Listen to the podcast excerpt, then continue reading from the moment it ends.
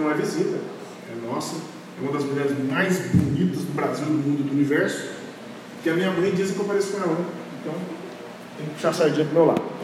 Mas, que benção. Glória a Deus. Amados, palavra do Senhor no Evangelho de João, capítulo 11. Vamos adorar a Deus? Vou aproveitar que está todo mundo aí. Vou perder a chance de cantar. Vamos adorar a Deus. Uma chance igual a esta, talvez eu não tenha mais. Cante comigo, me ajude aí. Quero estar em tua presença, nem que seja a última vez.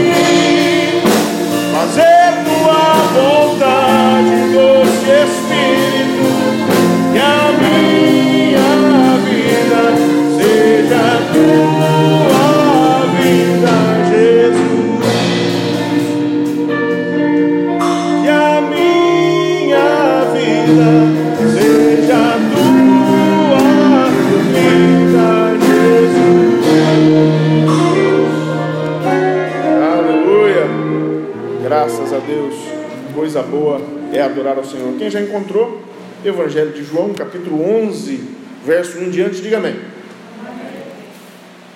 Aqui na minha Bíblia o tema é a ressurreição de Lázaro. Estava então enfermo um certo Lázaro de Betânia, aldeia de Maria e de sua irmã Marta.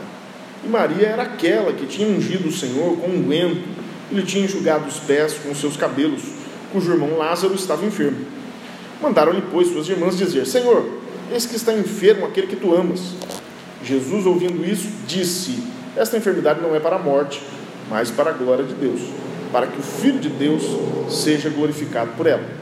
Ora, Jesus amava a Marta e a sua irmã a Lázaro. Ouvindo, pois, que estava enfermo, ficou ainda dois dias no lugar onde estava. Depois disso, disse aos seus discípulos: Vamos outra vez para a Judéia. Disseram os discípulos: Rabi, ainda agora os judeus procuravam apedrejar-te e tornas para lá? Jesus respondeu: Não há doze horas no dia? Se alguém andar de dia, não tropeça, porque vê a luz deste mundo, mas se andar de noite, tropeça, porque nele não há luz. Assim falou e depois disse-lhes: Lázaro, nosso amigo, dorme, mas vou despertá-lo do sono. Disseram, pois, os seus discípulos: Senhor, se dorme, estará salvo. Mas Jesus dizia isso da sua morte. Eles, porém, cuidavam que falava do repouso do sono. Então Jesus disse-lhes claramente: Lázaro está morto, e folgo por amor de vós, de que eu lá não estivesse, para que acrediteis. Mas vamos ter com ele. Disse, pois, Tomé, chamado Dídimo, aos condiscípulos: Vamos nós também, para morrermos com ele. Chegando, pois, Jesus achou que já havia quatro dias que estava na sepultura. Ora, Betânia distava de Jerusalém quase 15 estádios. E muitos dos judeus tinham ido consolar a Marta e a Maria acerca de seu irmão. Ouvindo, pois, Marta que Jesus vinha, saiu-lhe ao encontro. Maria, porém, ficou assentada em casa. Disse, pois, Marta a Jesus: Senhor, se tu estivesses aqui, meu irmão não teria morrido. Mas também agora sei que tudo quanto pedirdes a Deus, Deus te concederá. Disse-lhe Jesus: Teu irmão há de ressuscitar. Disse-lhe Marta: Eu sei que há de ressuscitar na ressurreição do último dia. Disse-lhe Jesus: Eu sou a ressurreição e a vida. Quem crê em mim, ainda que esteja morto, viverá. E todo aquele que vive e crê em mim nunca morrerá. Crês tu isso? Disse-lhe ela: Sim, Senhor, creio que tu és o Cristo, filho de Deus, que havia de vir ao mundo. E dito isso, partiu e chamou em segredo a Maria, sua irmã, dizendo: Mestre está aqui chama-te. Ela, ouvindo isso, levantou-se logo e foi ter com ele. Ainda Jesus não tinha chegado à aldeia, mas estava no lugar onde Marta o encontrara. Vendo, pois, os judeus que estavam com ela em casa e a consolavam, que Maria apressadamente se levantara e saíra, seguiram-na, dizendo: Vai ao sepulcro para chorar ali. Tendo, pois, Maria chegado aonde Jesus estava e vendo, lançou-se aos seus pés, dizendo-lhe: Senhor, se tu estivesses aqui, meu irmão não teria morrido. Jesus, pois, quando a viu chorar, e também chorando os judeus que com ela vinham, moveu-se muito em espírito e perturbou-se. E disse: Onde o pusestes? Disseram-lhe: Senhor, vem ver. Jesus chorou. Disseram, pois, os judeus: Vede como amava. E alguns deles disseram: Não podia ele, que abriu os olhos ao cego, fazer também com que este não morresse? Jesus, pois, movendo-se outra vez muito em si mesmo, foi ao sepulcro. E era uma caverna e tinha uma pedra posta sobre ela. Disse Jesus: Tirai a pedra. Marta, irmã do defunto, disse-lhe: Senhor, já cheira mal, porque é já de quatro dias. Disse-lhe Jesus: Não te hei dito que se creres verás a glória de Deus? Tiraram, pois, a pedra. E Jesus, levantando os olhos para o céu, disse: Pai, graças te dou por me haveres ouvido. Eu bem sei que sempre me ouves, mas eu disse isso por causa da multidão que está ao redor, para que creiam que tu me enviaste. E tendo dito isso, clamou com grande voz: Lázaro, vem para fora. E o defunto saiu, tendo as mãos e os pés ligados com faixas, e o seu rosto envolto num lenço. Disse-lhe Jesus: Desligai-o e deixai-o ir. Muitos, pois, dentre os judeus que tinham vindo a Maria, que tinham visto o que Jesus fizera, creram nele. Você pode dizer amém? Amado Deus, nós cremos que Tu és o mesmo ontem, hoje e eternamente. Nós cremos que Tu és o mesmo Jesus que ressuscitava dois mil anos atrás e continua ressuscitando hoje. Nós estamos aqui porque precisamos de ressurreição espiritual, moral, física, familiar, financeira. Por isso nós te pedimos, Pai, mostra mais uma vez que Tu estás acima de todas as circunstâncias, de todas as coisas, de todas as pessoas. Age em favor da Tua igreja. Nós te pedimos Revela-nos os teus mistérios, o teu poder, a tua glória. Até o dia maravilhoso da sua vinda nos sustenta com a presença do teu Espírito Santo. Nós pedimos em nome de Jesus e aquele que crê no poder da oração, diga amém. amém. Amados, eu tenho certeza que esse é um texto que você conhece muito bem. Esse talvez seja, talvez não, depois da ressurreição do próprio Cristo, esse é o milagre mais importante de Jesus. Você vai dizer, mas por que, que esse é o milagre mais importante de Jesus? Porque Jesus já havia ressuscitado dois outros mortos, então não era novidade. Mas esse milagre, especialmente, é muito especial, muito diferente. Por quê? Quando Jesus ressuscitou a filha de Jairo, a menina tinha acabado de morrer. A menina tinha acabado de falecer Jesus foi lá e operou o milagre muito rapidamente, assim como Elias também operou um milagre muito rapidamente depois da morte do filho daquela mulher que ele abençoara. Então, é, embora tenha sido um milagre extraordinário, a morte tivesse sido constatada, foi logo após a, a, o óbito. E o judeu considerava que para alguém ser legalmente declarado morto, era necessário, eram necessários três dias de sepultura.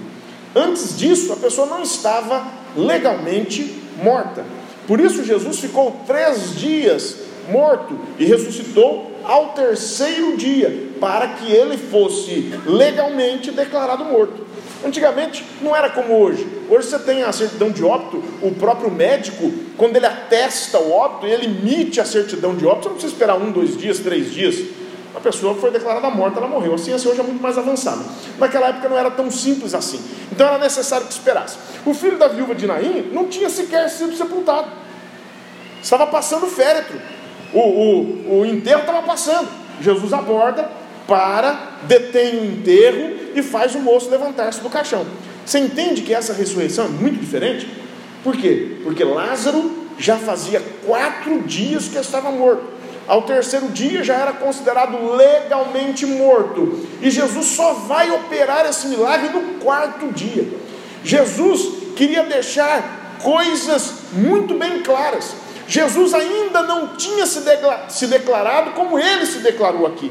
No Evangelho de João, o Evangelho de João, amado, não é um evangelho sinótico. Nós temos três evangelhos sinóticos, Mateus, Marcos e Lucas, que narram as mesmas histórias, mais ou menos da mesma é, cronologia e um pouco de forma bastante parecida. Mas o Evangelho de João não é, é um Evangelho diferente. João, ele tem a preocupação não de narrar fatos específicos da vida de Jesus, ele tem a preocupação de apresentar Jesus como Filho de Deus e Deus. É um Evangelho diferente. Lá no Evangelho de João, no capítulo 1, Jesus é apresentado como a luz do mundo. No princípio era o verbo, lembra disso? No princípio era o verbo, o verbo estava com Deus, é, o verbo era Deus, ele estava no princípio com Deus, todas as coisas foram feitas por ele. Sem ele nada do que foi feito se fez. Nele estava a vida, e a vida era a luz dos homens, e a luz resplandece nas trevas. Obrigado, pastor, Deus abençoe. E as trevas não a compreenderam. Jesus é a luz do mundo. Ele se declara em João como a luz do mundo. No capítulo capítulo 6 de João, verso 35, ele fala: Eu sou o pão da vida. Então em João ele já era conhecido como luz do mundo e já era conhecido como pão da vida. Capítulo 7 de João, verso 37, verso 38, é uma das frases mais emocionantes que Jesus já disse. Se tiver gravado no céu, eu vou querer assistir. Que Jesus, a Bíblia diz que no último dia, o grande dia da festa, Jesus se pôs em pé e clamou com grande voz, dizendo: Se algum de vós tem sede, que venha a mim e beba. Quem crê em mim, conforme diz a Escritura, rios de água viva correrão do seu interior. Ele era a luz do mundo, pão da vida, água viva. Você pode glória a Deus por isso?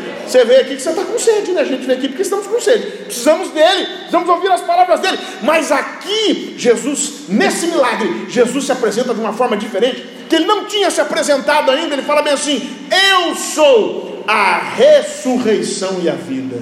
Eu acho que ele merece um glória a Deus, um aleluia por isso, né? Ele se apresenta da forma mais poderosa. Não há algo tão poderoso como a ressurreição. A humanidade não domina, a humanidade não entende. Um dos grandes bilionários aí, se eu não me engano, é o Elon Musk. Ele tem uma empresa e ele tem 20 cadáveres acondicionados porque ele de decidiu que ele vai ressuscitar esses corpos. Esses corpos estão sendo estudados, ele busca maneiras de ressuscitar os corpos. Mas essa tecnologia, essa ciência, essa capacidade de reverter a morte, só Jesus tem. Você pode dar glória a Deus por isso? E a gente fica pensando aqui, por isso que esse foi um milagre tão determinante. Por isso foi um, esse foi um milagre tão especial. Por isso, esse foi um milagre que mudou a história da humanidade, porque Jesus estava dizendo: Olha, eu posso dar vida a quem morreu, e eu posso dar vida a mim mesmo. Olha só, ele triunfou da morte. Ninguém mais está sujeito a morrer. Meu irmão, entenda uma coisa: espírito e alma já são imortais, e o corpo um dia será. Meu espírito a minha alma, se eu falecer hoje, o que você vê aqui é a casca, o que você vê aqui é o invólucro, o que você vê aqui é o exterior, que se deteriora, né? Vamos lá para 1 Coríntios capítulo 4, verso 16. Mas ainda que o nosso homem exterior, homem que você vê, se corrompa, o interior, contudo, se renova de dia em dia. Entenda uma coisa: eu estou me deteriorando, porque eu sou mortal e o meu corpo vai perdendo vigor. Mas o espírito do Samuel, a alma do Samuel, esse não perde nem um pouquinho do vigor, nem um pouquinho. Por isso Jesus disse: ah, o espírito está pronto, mas a carne é fraca. O espírito está sempre pronto. O espírito é imortal. O espírito veio de Deus e retorna para Deus. As minhas emoções nunca serão mortas. O meu espírito, o meu vigor espiritual nunca será destruído se o meu corpo tombar, diz a Bíblia em 1 Coríntios capítulo 15, verso 53. Convém que isto que é corruptível se revista da incorruptibilidade. Isto que é mortal, porque o meu espírito, meu corpo, minha alma não são, se revista da imortalidade E quando isto que é corruptível se revestir da incorruptibilidade, isto que é mortal se revestir da imortalidade, então cumprir-se-á a palavra que está escrita: tragada foi a morte na vitória. Você pode agora a Deus por isso? Então, meu espírito e minha alma são absolutamente imortais. E o meu corpo um dia será. Deus conhece o segredo da imortalidade. E o fato é que é por isso esse milagre é tão singular para nós. Mas sabe que eu fico pensando um pouquinho? A gente entendendo a grandeza do milagre, eu fico pensando um pouquinho no aspecto humano. Porque todo milagre ele tem um aspecto humano e um aspecto divino. Você concorda comigo ou não? Todo milagre. Ele tem um aspecto humano e um aspecto divino. Deus age, Deus faz o milagre, mas quem recebe o milagre? É o homem. E muitas vezes o homem precisa cooperar para que o milagre aconteça. E eu fico impressionado, porque Jesus não estava em Jerusalém. Jerusalém ficava a 3 quilômetros de Betânia, muito pertinho. Betânia era uma aldeia próxima de Jerusalém. Prova disso é que foi de Betânia que Jesus fez a entrada triunfal em Jerusalém. Ele saiu de Betânia, para fazer a entrada triunfal dele, se preparou em Betânia. Sempre Jesus estava em Betânia, na casa de Lázaro, na casa de Maria. Maria era aquela mesma mulher que ungiu Jesus com um guento precioso de nardo puro, que custava mais de 200 dinheiros, o que equivalia a um ano inteiro do trabalho de uma pessoa. E ela foi criticada por Judas, lembra daquela, daquela, daquela ocasião? Né? Que ela foi criticada por Judas, por alguns discípulos. Olha, mas para que fazer isso? Desperdiçar tanto dinheiro? Podia dar o dinheiro para os pobres. Maria era uma mulher que investia muito em Jesus. A família de Maria era amada por Cristo em extremo.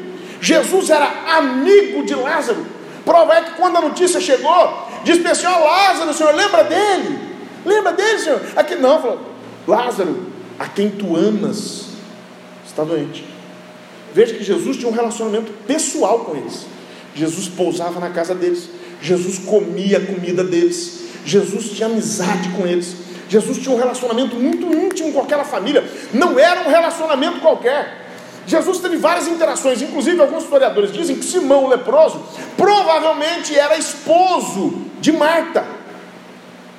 Olha só, Jesus tinha tido um jantar na casa de Simão leproso, lembra? Olha, eu cheguei na sua casa, ele não tratava Jesus tão bem no começo, né? Mas depois a amizade ficou grande, eles ficaram íntimos. E aí, quando chega a notícia, Jesus estava na Pereia, ficava do outro lado do Jordão.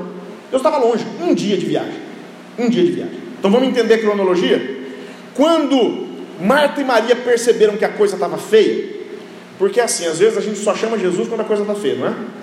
Provavelmente elas só mandaram chamar Jesus quando elas perceberam que Lázaro ia passar dessa para melhor. Elas lutaram com ele o máximo que puderam. Por que, que eu digo isso? Porque a cronologia importa isso.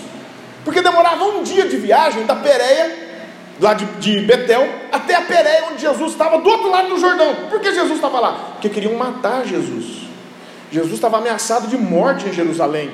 Os principais dos sacerdotes, os escribas, já queriam matar Jesus, não era de hoje. Jesus estava lá para se resguardar, para se proteger, para não correr risco de morte, para poder cumprir o seu ministério. E aí chega a notícia: um dia o mensageiro demorou, um dia ele chegou. Quando ele chegou no finalzinho do dia, necessariamente pela cronologia, Lázaro morreu naquele dia. Vamos fazer conta?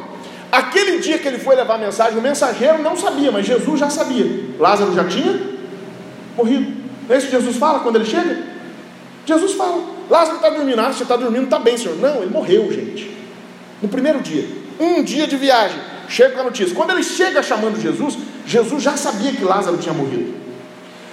Jesus fica dois dias e levava mais um dia de viagem para Jesus ir para lá. Quatro dias. Conseguiu fechar a conta comigo aí? Então foi um dia para o mensageiro chegar.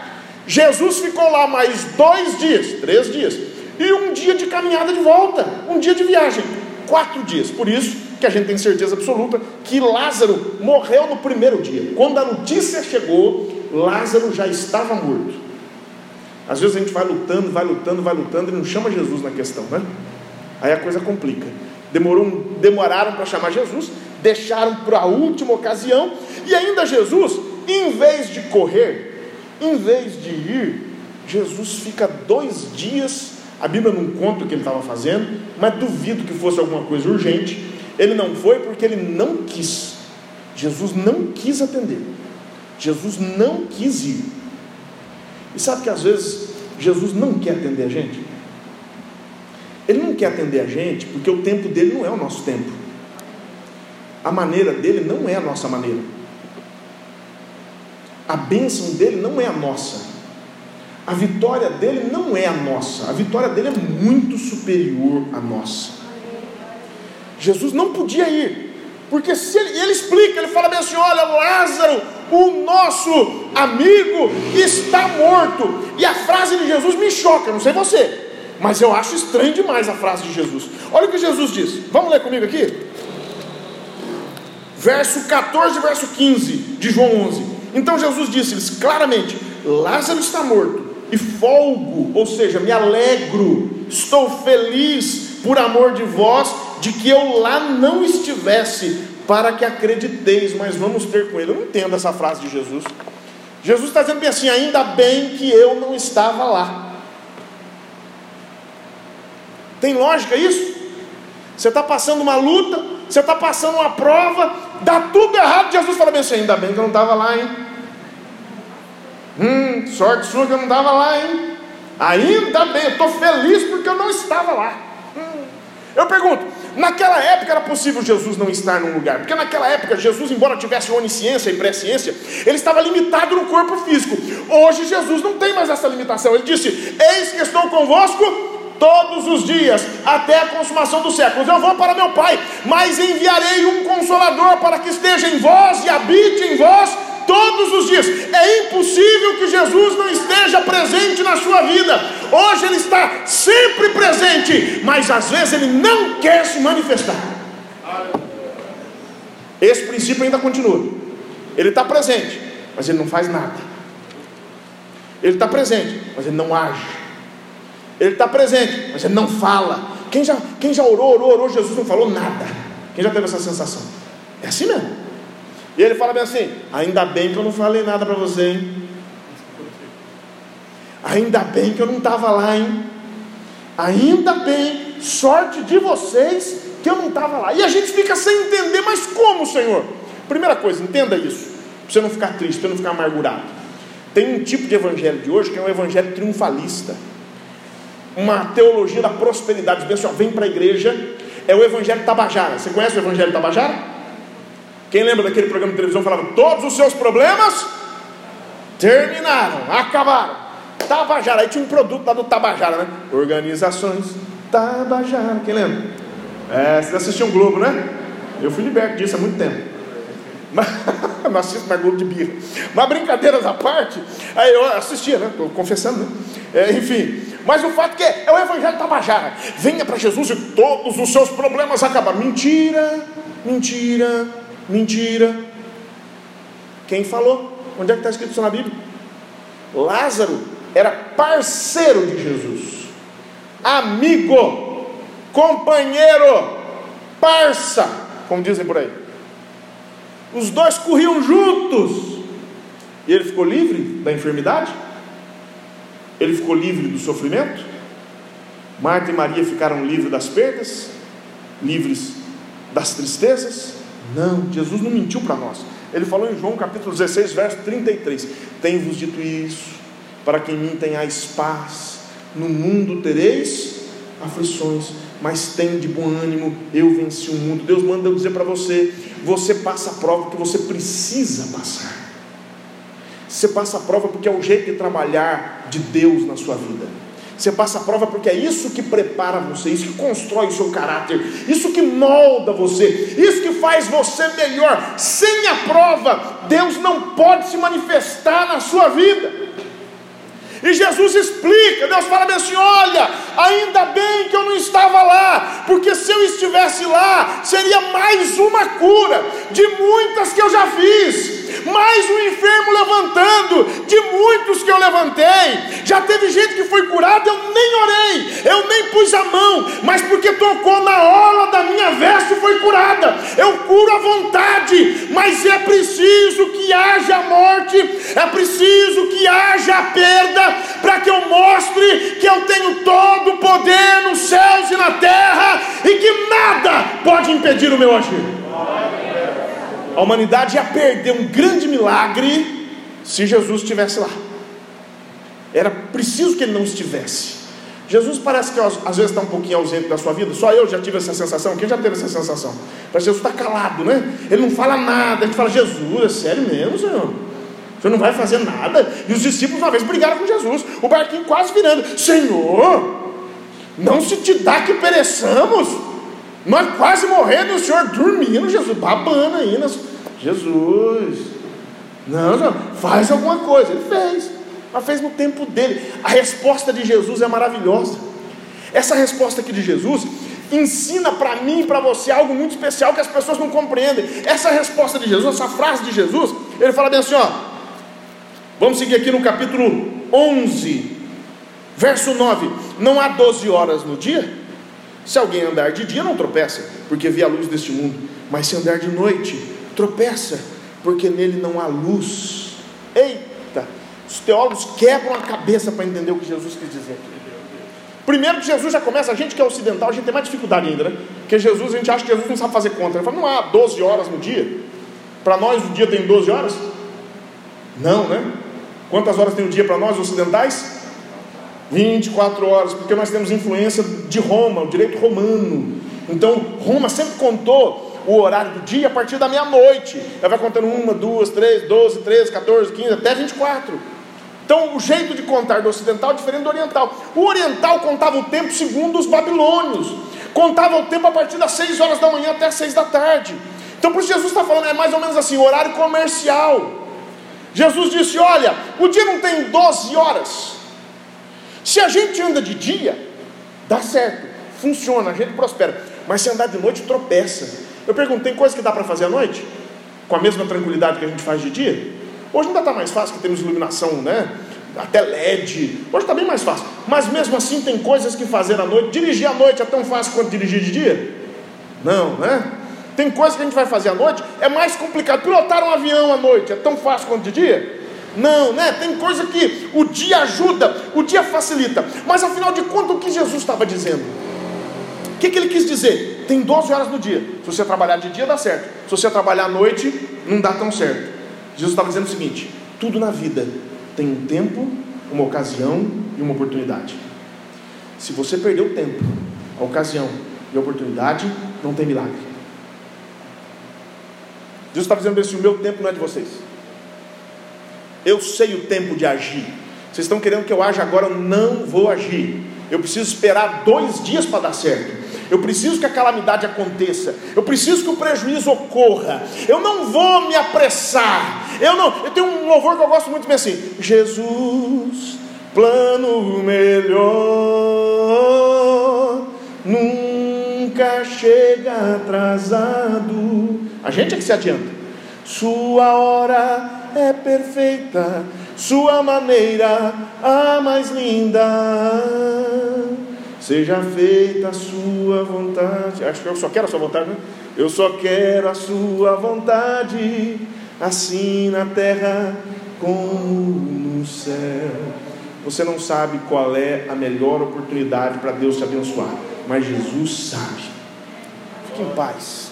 Deus não está atrasado na sua vida. Puxa vida, pastor Samuel, eu estou esperando um tempão, eu estou esperando há anos, eu estou esperando há meses, e parece que Deus não age. Tem um motivo, Jesus já tinha explicado isso lá no Evangelho de João, capítulo 9. Senhor, quem pecou? Esse ceguinho de nascença ou seus pais para que ele esteja assim? Jesus disse: nem ele pecou, nem os seus pais pecaram. Ele está assim para que se manifestem nele as obras de Deus. Lázaro não morreu porque Jesus não o amasse Jesus amava Lázaro, amava Marta, amava Maria. Jesus nunca se esqueceu deles. Jesus não fez de maldade, de crueldade. Ele esperou, porque ele sabia que a espera ia prover prejuízo e o milagre ia ser inconfundivelmente maior.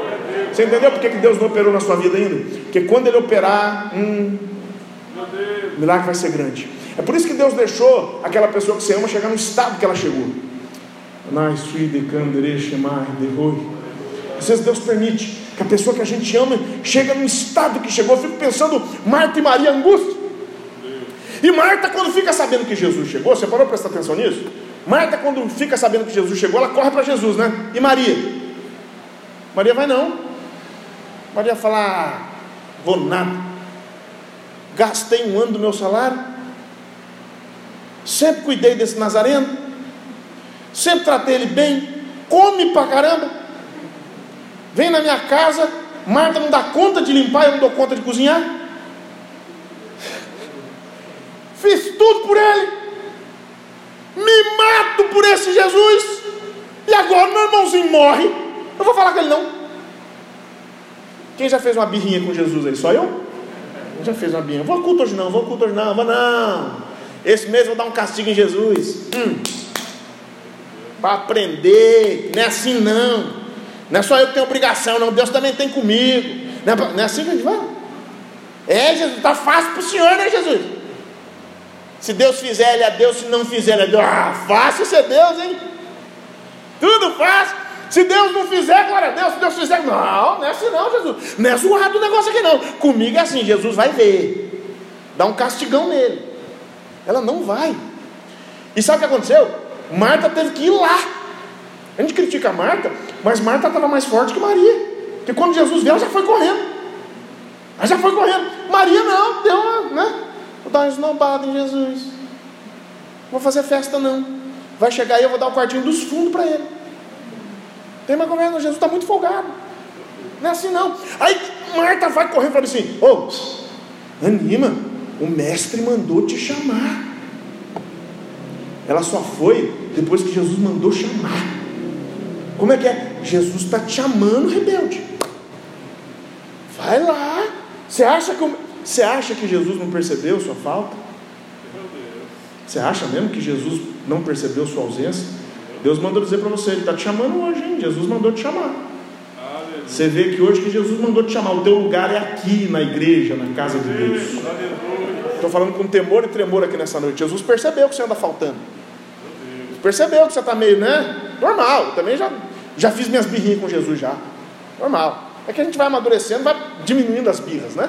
A gente vai crescendo na graça, vai diminuindo a birra. Mas a gente faz as birrinhas. Eu falo, não, manda chamar. Aí quando manda chamar, eu tenho para mim que Maria falou assim: ah, é, agora ele vai ver.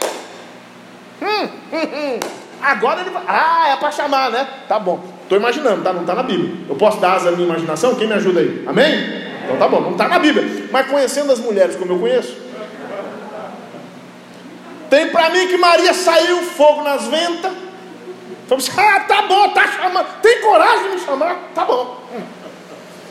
Tem para mim que ela foi preparada para rachar Jesus no meio. Falei, vai ouvir, ele vai falar. Quando ela chega, ela vê Jesus. Uma coisa mais maravilhosa do mundo é quando a gente vê Jesus agindo. Quando a gente percebe Jesus agindo. Tem para mim que ela estava brava. Quando ela vê Jesus, ela desmonta. Quando ela vê Jesus, acaba a valentia. Quando ela vê Jesus, acaba a raiva, acaba o medo, porque Jesus inspira amor, confiança, reverência, adoração, santificação, louvor, temor. A figura de Jesus quebranta os corações.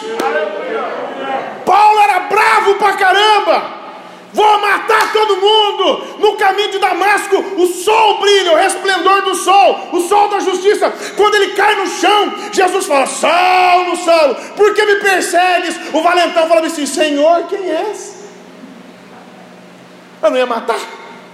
Senhor, quem és? Eu sou Jesus a quem tu persegues. Duro é para te recalcitrar contra os aguilhões, rapaz, vai se machucar. Não faça assim comigo, não. Você vai se machucar, você vai se quebrar. E Saulo muda a vida dele com um único contato com Jesus. Quando Maria vê Jesus, acaba a raiva, acaba o medo, acaba o ódio, acaba o temor, acaba a incredulidade. Ela vai, ah, Jesus, e chorando.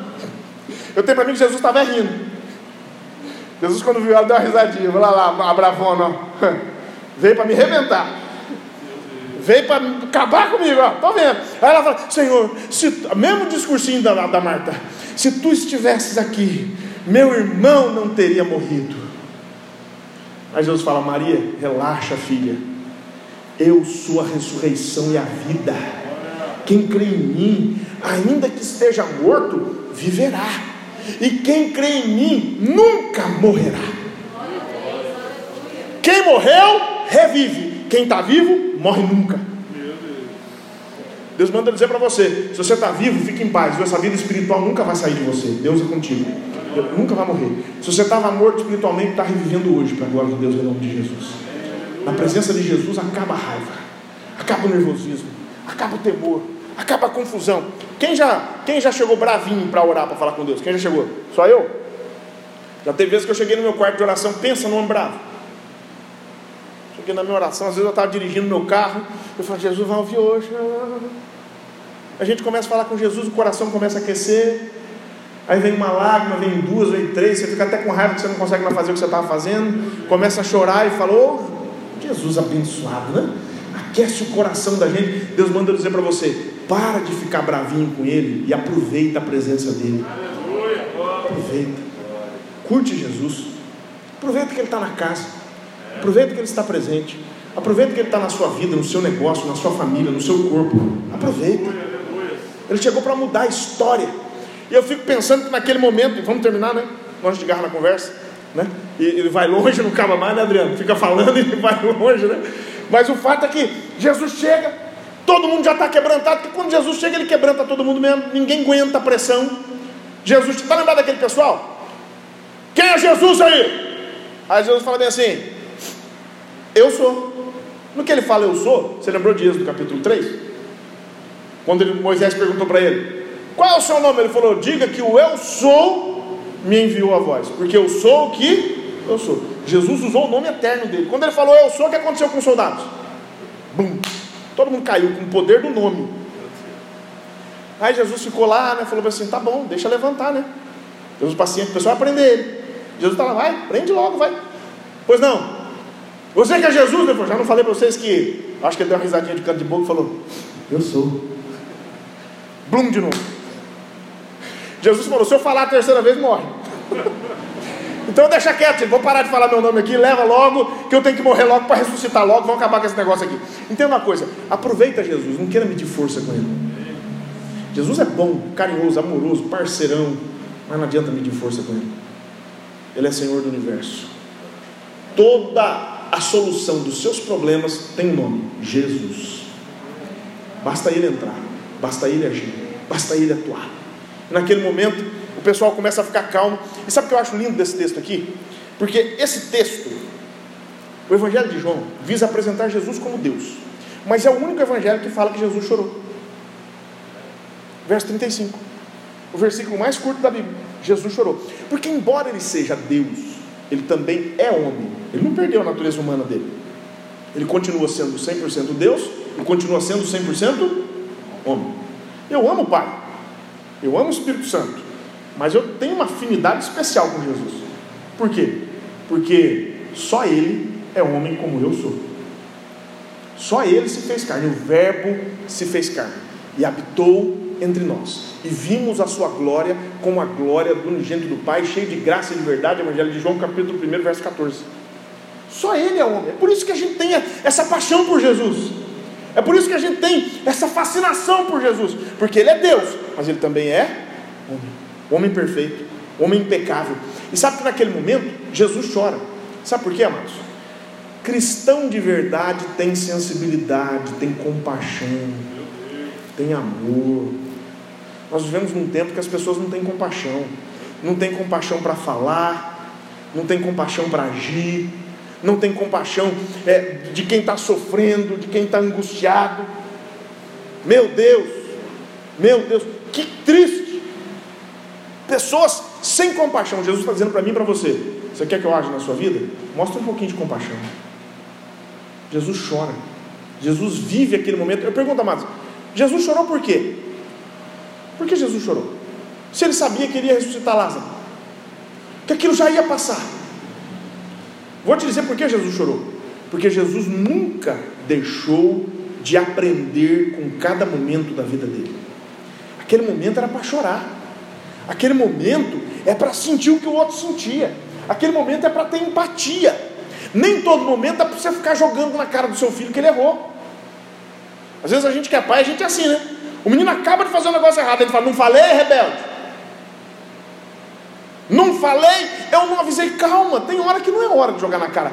Tem hora que é hora de chorar. De viver um momento, de chorar com os que choram. E se alegrar depois com os que se alegram.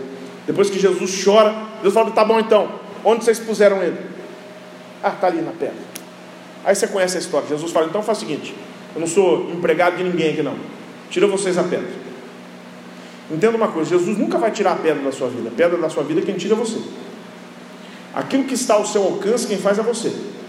Quem ora é você, quem lê a Bíblia é você. Jesus não vai descer do céu e falar, filho, deita aí, que eu vou ficar lendo o texto sagrado para você. Pra você não ficar cansado. Deita na caminha, filho. Papai vai ler para você. Não, não, não, não. Quem tira a pedra é você. O possível quem faz é você. O que está ao alcance do homem, Jesus não vai fazer. É você. Você crê, você investe, você vem à casa dele, você faz o que você pode. E o que não pode, Jesus faz. Você conhece a história? Jesus tira Lázaro, clama: Lázaro, vem para fora. Fazia quatro dias. Lázaro sai. Mãos ligadas e pés ligados. Eu não vou ter tempo de falar sobre esses simbolismos, porque o tempo já foi embora. Mas mãos fala de obras. Mão ligada, ninguém pode fazer nada, ninguém pode fazer obras. É por isso que a Bíblia diz em Isaías 59, verso 1: Eis que a mão do Senhor não está encolhida para que não possa salvar, nem o seu ouvido agravado para não poder ouvir. Tem muita gente com mãos atadas aí, hein? O que você tem feito para Jesus? Quais são as suas obras? Nós seremos salvos pela graça, mas seremos julgados pelas obras. Todos nós vamos comparecer ante o tribunal de Cristo para darmos conta de tudo que houvermos feito por meio do corpo. Obras. Pés fala de procedimento, de caráter, de reverência. Por isso que a Bíblia diz, Eclesiastes capítulo 5, verso 1: Guarda o teu pé quando entrares na casa do Senhor teu Deus. Inclina-te mais a ouvir do que oferecer sacrifício de todos, porque não sabe que fazem mal. Tem seis coisas que o Senhor odeia e a sétima ele abomina. Uma das seis coisas é pés que se apressam para cometer o mal. Pé fala de caráter. Lázaro não podia ter o caráter santo porque ele não estava podendo andar direito. Ele estava com o pé preso. Jesus já tinha falado: quem anda de noite tropeça, perde a salvação, perde a vida. Tem gente que tem muitas obras, mas perdeu a salvação porque tropeçou. Infelizmente, o caráter não é mais o mesmo. Prega bonito, mas vive feio. Faz muita coisa para Jesus, mas tem uma vida oculta, uma vida dupla. Hum. Eu vou entregar tudo que Deus mandar entregar. Aleluia. Esses tempos finais são tempo de conserto com Deus. Porque quem não se consertar, meu irmão, hum, não pense que você vai subir, porque não vai. Não pense que haverá misericórdia, porque não haverá. A Bíblia diz que lá naquele dia haverá pranto e ranger de dentes. E ninguém vai consolar. É a vida. Aí, por último, ele estava com o rosto vendado. Jesus fala: tira a venda do rosto, tira o pano do rosto. Ele tava, já tinha sido embalsamado. Tira a venda do rosto. Sabe por que Jesus falou isso? Porque se não tira a venda do rosto na frente de todas as pessoas, podia aparecer Lázaro depois, alguém falava assim: ah, isso é David Copperfield, né? O Lázaro nunca morreu. Não foi, o Lázaro já estava vivo. Aí fizeram alguém sair lá de dentro, mas o Lázaro estava vivo. Não, mostrou o rosto de Lázaro. Lázaro foi visto, a face de Lázaro foi contemplada. Quando tiraram o, o, as faixas, ninguém teve dúvida de que um milagre extraordinário havia acontecido. Deixa eu dizer uma coisa para você, 2 Coríntios capítulo 3, verso 18. Cada um de nós, com cara descoberta, refletindo como um espelho a glória do Senhor, somos transformados de glória em glória na mesma imagem, como pelo Espírito do Senhor. Deus está dizendo bem assim: ó, tem uma expressão que diz: dá a cara para bater. Quem já ouviu essa expressão? Nós precisamos dar a cara para bater pelo Evangelho. Nós precisamos mostrar quem nós somos. Uma vez um camarada estava afastado da igreja, o pastor falou assim: Ô oh, meu irmão, estamos sentindo a sua falta. Você precisa voltar para a igreja. Estamos sentindo a sua falta no exército de Cristo. Ele falou assim: É, pastor, é que eu sou do serviço secreto. Crente 007, tem isso aí? Identidade secreta? Tem não. Cara descoberta. Jesus manda desatar, ninguém tem dúvida do, da, do milagre, do poder de Deus e do destinatário do milagre. E para a gente finalizar, diz a Bíblia que Jesus falou bem assim: Olha, solta esse menino, e agora ele ficou me devendo para o resto da vida. Agora ele tem uma dívida impagável comigo. É assim que a Bíblia diz? Não. Eu falei assim: solta e deixa ir. Tem um significado muito grande. Solta e deixa ir. Sabe que às vezes a gente quer fazer o bem para as pessoas, mas a gente quer cobrar a fatura, não é assim não? Olha, veja bem, eu ajudei você naquela ocasião, agora é a sua vez. Hum, a Bíblia nem fala, né? Mas eu não sei se Lázaro estava lá no, no, dia da crucificação. Será que estava, pastor? Ele não é citado. Maria estava. Maria estava. As três Marias estavam lá. Maria Madalena, Maria, mãe de Jesus, Maria, irmã de Lázaro, elas estavam lá, na beira da cruz. Mas Lázaro estava.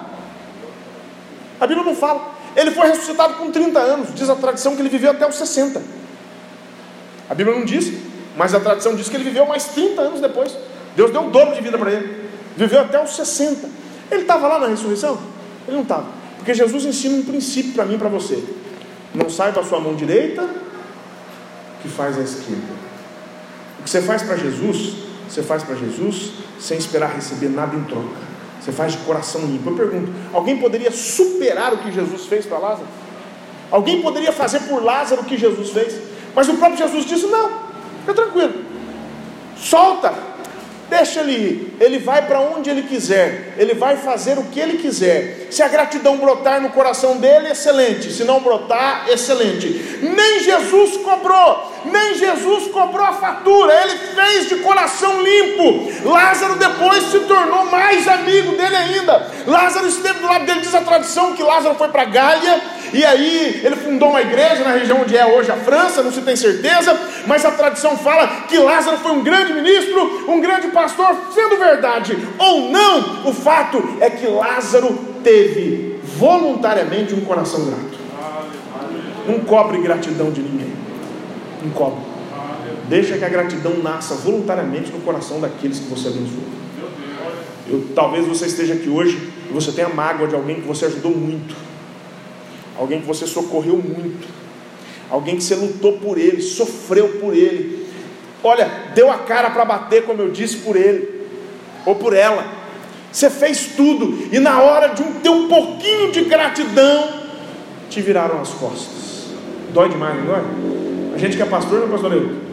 A gente sabe da sensação. Normal. Normal. Mas Deus mandou dizer para você, ó, faça o bem, solta a pessoa, deixa ir. Se voltar para você, amém. Se for grato, amém. Se te recompensar, amém. Se não, tem um Deus no céu que vai te recompensar, para a glória do nome dele em nome de Jesus.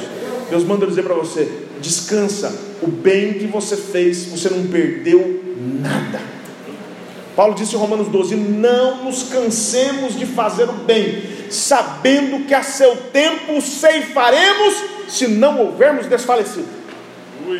Deus manda dizer para você: faça mais bem aquela pessoa, ame ainda mais aquela pessoa ajude até os teus inimigos, não fica preocupado, invista, mesmo com ingratidão, mesmo com desprezo, e fica tranquilo, porque a tua recompensa vem do Senhor. Você pode se colocar de pé em nome de Jesus?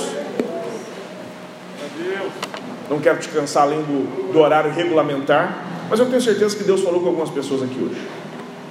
E a palavra de Deus é clara para a minha vida e para a sua vida. Deus quer fazer o milagre que você espera. Mas Ele vai fazer não no tempo que você determina, no tempo que Ele escolheu.